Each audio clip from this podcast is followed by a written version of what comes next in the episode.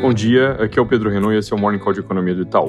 Ontem a gente teve mais uma super quarta, começando pelo Fed, que trouxe alta de juros em linha com o esperado, em 75 pontos base, para a banda entre 3 e 3,25% ao ano.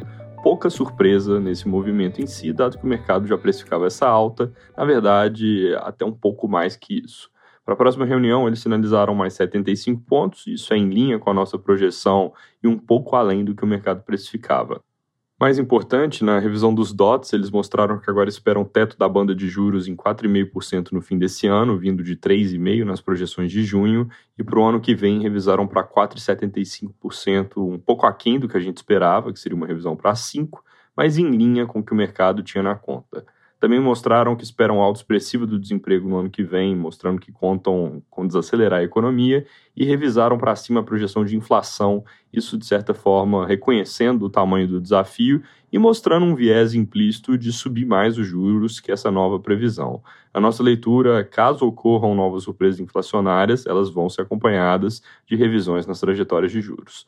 Antes de passar para a nossa parte da super quarta, agora há pouco o Banco Central da Inglaterra também subiu juros, em linha com o esperado, de 1,75% para 2,25%, com distribuição dos votos dentro do comitê mostrando um viés um pouco mais duro do que se esperava, dado que foram cinco votos a favor de subir esse meio ponto, um a favor de 0,25% e três a favor de 0,75%, enquanto a expectativa é que só um dos membros ficasse nessa ponta mais agressiva, principalmente dado que as divulgações econômicas recentes abriam algum espaço para eles serem menos duros, mesmo estando atrasados no ciclo de alta. Aqui no Brasil, ontem o Copom fez o que nós e a maior parte do mercado esperávamos, deixou a taxa Selic parada em 13,75% ao ano e, com isso, confirmou a interrupção do ciclo de aperto monetário. Agora é importante comentar que eles entregaram essa pausa com um tom bem duro. Eu comentei ontem que eles iam trazer uma mensagem de que permaneceriam vigilantes com juros em patamar alto por período prolongado, e eles fizeram isso, adicionando um reforço de que a intenção é perseverar até que o processo de desinflação se consolide e que as expectativas se ancorem. Eles também disseram que os próximos passos, que nesse momento tem cara de juros parados, podem ser ajustados caso seja necessário e que eles podem voltar a subir juros caso o processo de convergência da inflação não evolua como é esperado ou seja, é um tom realmente duro, fazendo todas as ressalvas possíveis. Chama a atenção, inclusive, que a parada não veio por votação unânime pela primeira vez desde 2016. Dois membros do comitê foram a favor de fechar o ciclo com mais 25 pontos base, em vez de parar agora.